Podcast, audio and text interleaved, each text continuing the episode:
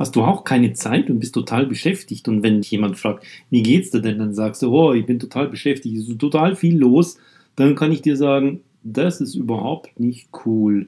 Ich zeige dir in dieser Podcast-Folge fünf mutige Schritte für mehr Zeit und mehr Qualität in deinem Leben. Mein Name ist Alexander Renner.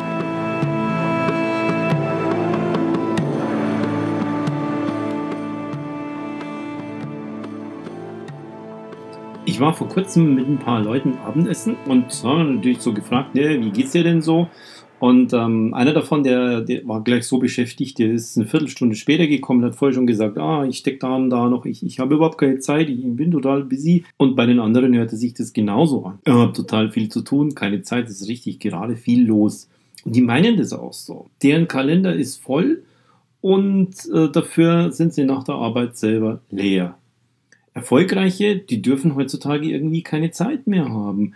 Keine leeren Felder im Kalender, keine Wartezeiten am Flughafen, keine Zeit mehr im Zug, irgendwann mal da zu sitzen, die Augen zuzumachen. Selbst beim Autofahren, dann nehmen sie an Telefonkonferenzen teil, an den Laptop auf dem Beifahrersitz und klicken da irgendwelche PowerPoints mit. Und der finden das dann cool, weil das zeiteffizient ist und weil sie diese Zeit auch noch nutzen. Ich finde das überhaupt nicht cool. Kollegen von mir haben sogar Posterserien gemacht. Hustle 24-7, immer tun und immer machen und immer dranbleiben und mach und tu und, und arbeite und, und hetze. Dabei aber ignorieren sie ihren naturgegebenen Rhythmus, den des Körpers, den des Gehirns, den des gesamten Biosystems, das ja über 300.000 Jahre alt ist. Das ist zu Hochleistungen fähig, wenn man es optimal nutzt. Wenn man das dauerhaft denkt, äh, das kann Hochleistungen bringen, dann holt sich der Körper seine Auszeiten auf eine Art und Weise, die sowohl dir als auch dein Umfeld nicht gefällt. Jeder kennt also heutzutage schon irgendjemanden, der vor einem Burnout steht, der unter Dauerstress leidet, keine Zeit hat. Therapeuten, die Menschen mit Burnout oder Stress oder Überlastung beraten. Sie sind total gefragt und haben ewige Wartezeiten. Tatsächlich wäre ein gesunderer, leistungsoptimierter Rhythmus viel, viel wichtiger. Effizientes Zeitmanagement zielt ganz, ganz häufig darauf, dass man die gegebene Zeitmenge noch besser nutzt, also noch mehr schafft mehr in weniger Zeit zu schaffen. Das ist die richtige Effizienz. Und die gewonnenen Freiräume, die werden dann mit neuen Aufgaben vollgepackt und reingestopft. Gerade Manager in der Wirtschaft, äh, die an Schaltzentralen sitzen, die sind für das Berufsleben für ganz, ganz viele Menschen verantwortlich. Durch ihr Mindset, durch die Art und Weise, wie sie es verlangen oder wie sie das selbst vorlieben die müssten eigentlich zuerst mal ihr eigenes Leben in den Griff kriegen. Mir hat mal ein Vorsitzender Geschäftsführer von einem großen Unternehmen äh, seinen digitalen Kalender gezeigt. Das war so in einer Pause, habe ich ihn mal gefragt, ob man mal sehen kann. Und der war im halbstündigen Takt voll. Von früh morgens bis abends keine Lücke. Dann habe ich ihn gefragt, wie viele von diesen Terminen hat er selber initiiert? Die sind von ihm ausgegangen. Da hat er es ein bisschen angeguckt und seine Antwort war total verblüffend. Vielleicht ein Viertel. Also gerade mal 25% der Termine des Managers gingen auf seine eigene Kappe. Alle anderen wurden ihm von Mitarbeitern, meist so aus mittleren Management, eingestellt. Und denen geht es in ihren Teams wiederum genauso. Das ist also eher ein innerkulturelles Phänomen. Ich habe mal dann ein paar von seinen Terminen zeigen und erklären lassen und habe ihn dabei gefragt, bei jedem Einzelnen, ob er den nicht einfach streichen könnte und das Meeting könnte trotzdem stattfinden. Wenn er also was zu entscheiden hätte, dann könnte ja ein zehnminütiger Termin fürs Briefing und die Entscheidung zeitnah ähm, im Anschluss an das Meeting reichen. Da muss er sich ja nicht die ganze Zeit reinsetzen. Wenn du dich eher immer mal wieder herausnimmst aus dem täglichen Wahnsinn, dann gewinnst du eher einen klaren Blick. Ich nenne das den Überblick. Am besten gelingt es, wenn man nicht selber ständig mittendrin ist, wenn man nicht ständig selber mittendrin sein will und muss. Da ist man sonst so vielleicht sogar selber Teil des Problems. Das gilt für Unternehmen übrigens genauso wie für Familien oder im Verein. Der Blick über den Dingen, das ist die Adlerperspektive, die ist essentiell, um Probleme lösen zu können. Da hilft es eben, die Perspektive des Adlers einzunehmen, also von woanders her einfach draufzuschauen, um dann herzugehen und Entscheidungen zu treffen. Meine fünf mutigen Schritte, die ziemlich leicht umzusetzen sind, kommen jetzt. Schritt Nummer eins: Auszeitentermine in den Kalender eintragen. Gerade Zwischenauszeiten während des Tages sind total wertvoll. Und deshalb gehören die auch in den Kalender als Block rein. In so einer Zwischenauszeit, da reichen oftmals schon 15 Minuten, muss ja keine halbe Stunde oder ganze Stunde sein. In dieser Zwischenauszeit ist es wichtig, dass man seinen Körper rausnimmt, den Körper mitnimmt. Das kann dann einfach ein Gang um den Block sein, das kann ein Raumwechsel sein, das kann einfach sein, dass man in dieser Zeit Dinge tut, die man vorher nicht getan hat und die man danach nicht getan hat. Durchatmen, Augen schließen, Alpha-Wellen kommen lassen, lauter solche Sachen. Als Mensch braucht man nach Leistungsphasen auch Erholungsphasen oder anders vor Leistungsphasen muss man fit sein und muss man erholt sein. Sportler, die eine Spitzenleistung abliefern müssen, die wissen das und die machen das ganz, ganz natürlich und da akzeptiert es auch jeder. Und Manager, die auch Spitzenleistung abliefern müssen, Familienmitglieder, die Spitzenleistung abliefern wollen, was ist mit denen? Warum machen die das nicht? Da schaut es oft komisch aus, wenn es heißt, wie, der macht jetzt nichts oder der, der macht jetzt Viertelstunde lang eine Pause. Was ist denn das Komisches? Nee, das ist überhaupt nicht komisch. Das ist genau herzugehen und den Akku wieder zwischenzuladen, um danach wieder hergehen zu können und richtig da zu sein. Für die Familie, für den Verein, für die Firma, fürs Team. Also Auszeitentermine nehmen und in Kalender eintragen. Das können kurze Auszeitentermine sein. Muss nicht lang sein. Macht es als erstes. Punkt 2 ist, nimm deinen Körper mit. Ich habe es gerade vorhin ein bisschen schon angedeutet. Jetzt geht es genau darum, zwischendurch rausgehen, Szenerie verlassen. Das sorgt für einen frischen Durchzug im Kopf, für mehr Sauerstoff, für Bewegung des ganzen Körpers, für eine bessere Durchblutung, die Lymphzirkulation, also die Lymphflüssigkeit, die von einem Lymphknoten zum anderen transportiert werden muss. Das geht durch Traktion, durch Gehen, durch Sport oder eben auch durch Muskeltraktion. Gibt es keine Pumpe wie beim Blut, sondern das geht wirklich nur durch Bewegung und dafür sorgt eben auch so eine Zwischenauszeit. Das ist sehr, sehr gut fürs Immunsystem und macht frisch. Jetzt kenne ich es noch aus meinen eigenen Bürozeiten so. Die Raucher, die gehen einmal in der Stunde raus, rauchen da für drei oder fünf Minuten ihre Zigarette, kommen dann wieder an den Arbeitsplatz, setzen sich hin und so. Ah, jetzt bin ich wieder richtig frisch und haben in ihrem Gehirn die Verknüpfung, dass die Zigarette draußen, äh, jetzt müssen sie ja vor die Tür gehen, sie wieder richtig frisch gemacht hat. Tatsächlich war aber das der frische Sauerstoff, den sie haben. Und sie haben zwischendrin ihren Körper mitgenommen, haben sich bewegt. Und jetzt haben sie die neuronale Verknüpfung in ihrem Gehirn. Zigarette tut mir gut. Äh, und damit ruft der Körper das nächste Mal auch dran. Und der Nichtraucher, der sitzt den ganzen Vormittag in seinem Büro drin und ähm, hat einen Mief drin und kommt aus seinem Ding nicht raus. Da könnt ihr euch, liebe Nichtraucher, mal an den Rauchern ein Beispiel nehmen, aber nicht rausgehen zum Rauchen, sondern einfach dieselben fünf Minuten, die der Raucher sich nimmt, nimm sie dir auch. Geh kurz raus, beweg deinen Körper und danach hast du einen völlig anderen Blick auf das. Das kann man aber auch bei Meetings zum Beispiel machen, mit mehreren Personen im freien Meeting abhalten. Business Walk nennt sich das jetzt, habe ich schon letztens mal gelesen. Dieser Szeneriewechsel, der wirkt oft Wunder. Also geh raus, nimm deinen Körper mit, Mach was aktiv und verlass die Szenerie deines Büros oder deines Meetingraumes, wo du vorher warst. Schritt 2. Schritt Nummer 3. Lass deine Mitarbeiter, Kollegen oder Familienmitglieder entscheiden. Das ist ganz, ganz häufig eine führungskulturelle Geschichte. Muss ich jetzt denn wirklich überall dabei sein und mitentscheiden? Oder erwarte ich, dass man mich fragt oder dass man Vorschläge macht, wie würden mein Team oder ein Projektteam entscheiden? Und dann sage ich aber nur, Mhm, gut, probiert das aus. Natürlich nicht. Halt dich einfach mal öfters zurück. Lass die anderen entscheiden. Gib ihnen ein Stück Verantwortung und das Gefühl, wichtig zu sein. Und als Konsequenz lern auch mit der Entscheidung anderer zu leben und ihren Weg und ihre Art, wie sie es machen, zu akzeptieren. Und sollten dabei Fehler passieren, dann sieh es so und stell es auch so raus, dass es ein Lernpunkt war, dass sie dadurch besser geworden sind. Und du bist gleichzeitig besser geworden und hast es gelernt, weil du dich zurückgenommen hast und dadurch auch wieder Zeit gewonnen hast für deine eigene Energie und für deine eigenen Aufgaben.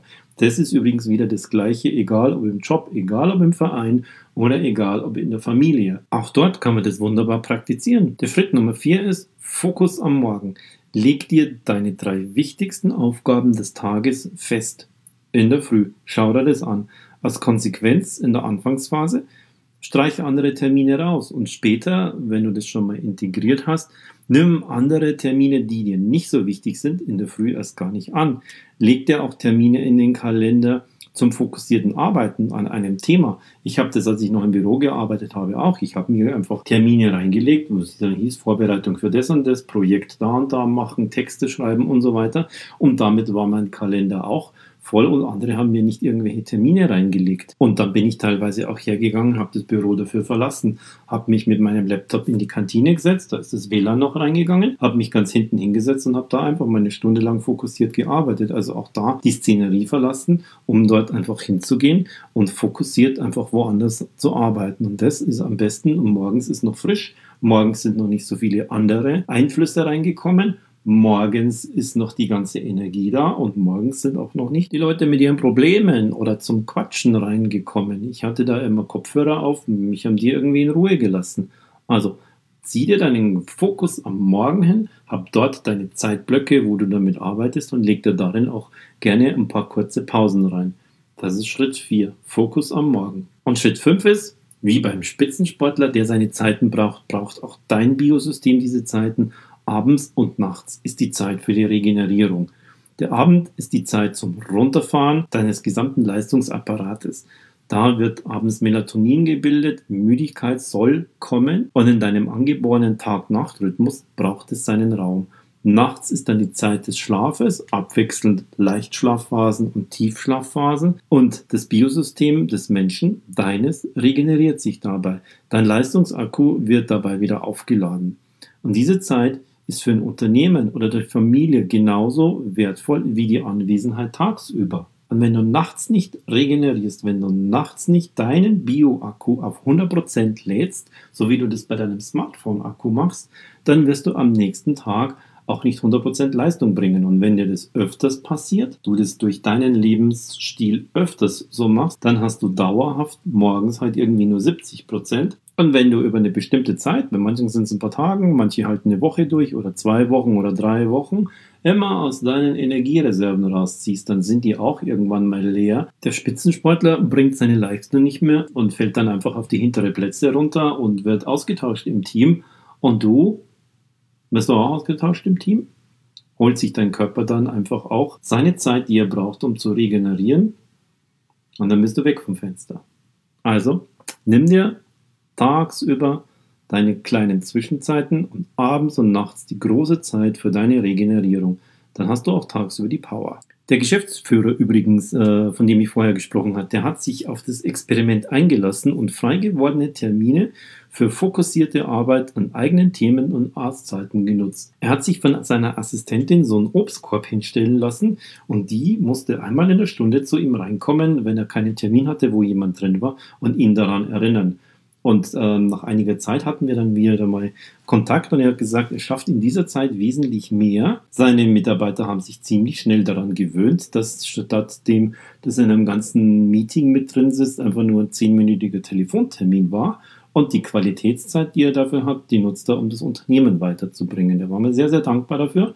Und vielleicht ist es auch eine kleine Anregung für dich, da ranzugehen und deinen Kalender ein bisschen zu entmisten und einfach wirklich fokussierter zu arbeiten. Fokussiert arbeiten heißt leistungsbezogener, heißt aber nicht mehr, quantitativ mehr, sondern qualitativ mehr. Und die Zeiten, die du dazwischen hast, für Zwischenregenerierungen nutzen. Und dann wirst du wesentlich mehr schaffen, als wenn du die ganze Zeit einfach nur durcharbeitest, weil an deinem Leistungspeak bist du dann nicht. Schaffst du dir am Tag aber mehrere einzelne Leistungspeaks, wirst du sehen, dass du viel, viel effizienter bist, als wenn du glaubst, du brauchst einen vollen Kalender. Du hast keine Zeit. In Wirklichkeit sind es einfach nur falsche Prioritäten. Ich sage das immer sehr, sehr gerne und wenn ich mich dann auch mit Freunden treffe zum Essen und die kommen zu spät und die haben keine Zeit, dann bin ich derjenige, ich bin pünktlich und ich nehme mir die Zeit und ich habe die Zeit, weil ich tagsüber einfach entsprechend fokussiert gearbeitet habe. Ich habe noch einen kleinen Bonus für dich. Ich selber stelle mir bei mir immer die Blöcke ein und sage, es sind jetzt 60 Minuten oder es sind dreimal 60 Minuten an einem größeren Thema. Da arbeite ich nicht 180 Minuten durch, sondern ich habe einfach Zeitblöcke und ähm, für mich persönlich habe ich gemerkt, für mich ist es perfekt, 45 Minuten, 50 Minuten zu arbeiten und 5 bis 10 Minuten Pause zu machen. Dafür nutze ich eine App, die mir das anzeigt, die heißt Focus Booster. Ich verlinke die hier in den Show Notes. Das ist eine individualisierte Variante des Pomodoro-Prinzips, wo es einen Haufen Bücher darüber gibt. Pomodoro-Prinzip geht so, dass man 25 Minuten arbeitet und 5 Minuten Pause macht. Wieder 25 Minuten arbeitet und 5 Minuten Pause macht. In diesen 25 Minuten bist du wahnsinnig fokussiert. Für mich hat sich aber herausgestellt, in 25 Minuten bin ich gerade so in meiner Flow-Phase, dass ich da nicht jetzt schon wieder die Pause machen will. Und deshalb habe ich das für mich persönlich individualisiert und ich bin bei 45 bis 50 Minuten. Und mit so einer App kannst du auch wirklich genau hergehen und kannst deine individuelle Powerzeit einfach einstellen und musst dich nicht daran halten. Das Pomodoro kommt auch daher, dass diese italienischen Eieruhren früher einfach immer so eine Form einer Tomate hatten und da sollte man sich das einfach als Reminder setzen. Heute gibt es eben dafür Apps und da kannst du das individualisieren und finde ich wesentlich besser und nutze da einfach diese App, die mir dann diese Zeiten auch anzeigt. Inzwischen habe ich es auch schon ziemlich gut im Gefühl, dass ich nach einer Dreiviertelstunde oder 50 Minuten einfach kurz aufstehe, mich einmal durchstrecke, durch den Raum gehe, mir ein Glas Wasser hole und ähm, das trinke und mich dann wieder hinsetze, sodass ich diese App auch häufig schon äh, weglasse und trotzdem merke, es ist ungefähr dieses Zeitfenster gewesen. Probier das so als kleinen Bonus für dich aus, wenn du fokussiert an einem Thema und einem Stück einfach weiter powern willst. Das war diese Folge schon wieder mit diesen fünf Tipps wenn sie dir gefallen haben, wenn du sie schon kennst oder selber noch einige hast, dann schreib mir einfach gerne. Geh auf iTunes und hinterlass eine Bewertung. Schreib in die Kommentare rein, was dir gefallen hat oder welche neuen Themen du noch gerne von mir besprochen haben möchtest. Ich habe noch ein Angebot für dich. Seeds of Creativity nennen wir es. Vom 20. bis zum 23. Juni, das ist das lange frohen Leichnamswochenende, in der Nähe von Augsburg in Dinkelscherben bin ich zusammen mit meiner Frau draußen und habe eine kleine schöne Gruppe an Menschen, die wieder in Verbindung mit sich selbst gehen wollen, die kreativ sein wollen, ihre, ihren kreativen Fluss wiederfinden, raus aus dem Alltag. Und wir wechseln uns ab. Ich spiele den Gong, ich mache die Meditationen, du kommst da richtig tief in den Flow hinein und wenn es so richtig schön fließt, dann geh in das kreative Handeln rein, durch Schreiben, durch Malen, durch Zeichnen, durch einfach in der Natur sein und einfach nur da sitzen und alles auf dich zukommen lassen und äh, das Leben genießen. Schau auf jeden Fall vorbei auf der Webseite. Hier unten in den Show Notes findest du den Link Seeds of Creativity für vier Tage raus aus dem Alltag.